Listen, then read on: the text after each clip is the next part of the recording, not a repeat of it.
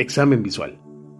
Los que tenemos alguna condición que nos afecta la vista, sabemos que es necesario hacernos exámenes una vez al año, a veces hasta más. Esto porque los especialistas en este campo de la salud así lo recomiendan. Ellos son los expertos en el tema y saben que si cumplimos con los cuidados que nos recomiendan, nuestra vista estará bien y podremos ver mejor todo a nuestro alrededor.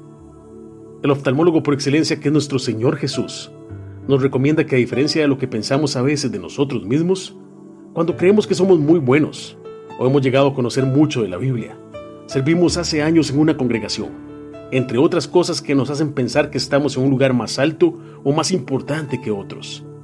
En ese momento, Él nos recuerda que debemos tener presente que estamos ahí porque Él así lo quiso, que no merecemos sus bendiciones y su gran amor cada día, que todos somos iguales y que no somos quien para juzgar.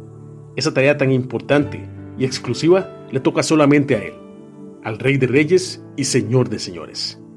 Cito las palabras del oftalmólogo por excelencia, nuestro Señor Jesús, en el Evangelio de Mateo.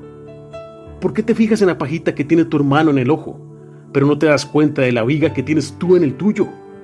¿Cómo te atreves a decirle a tu hermano, déjame sacarte la pajita que tienes en el ojo, mientras que en el tuyo hay una viga?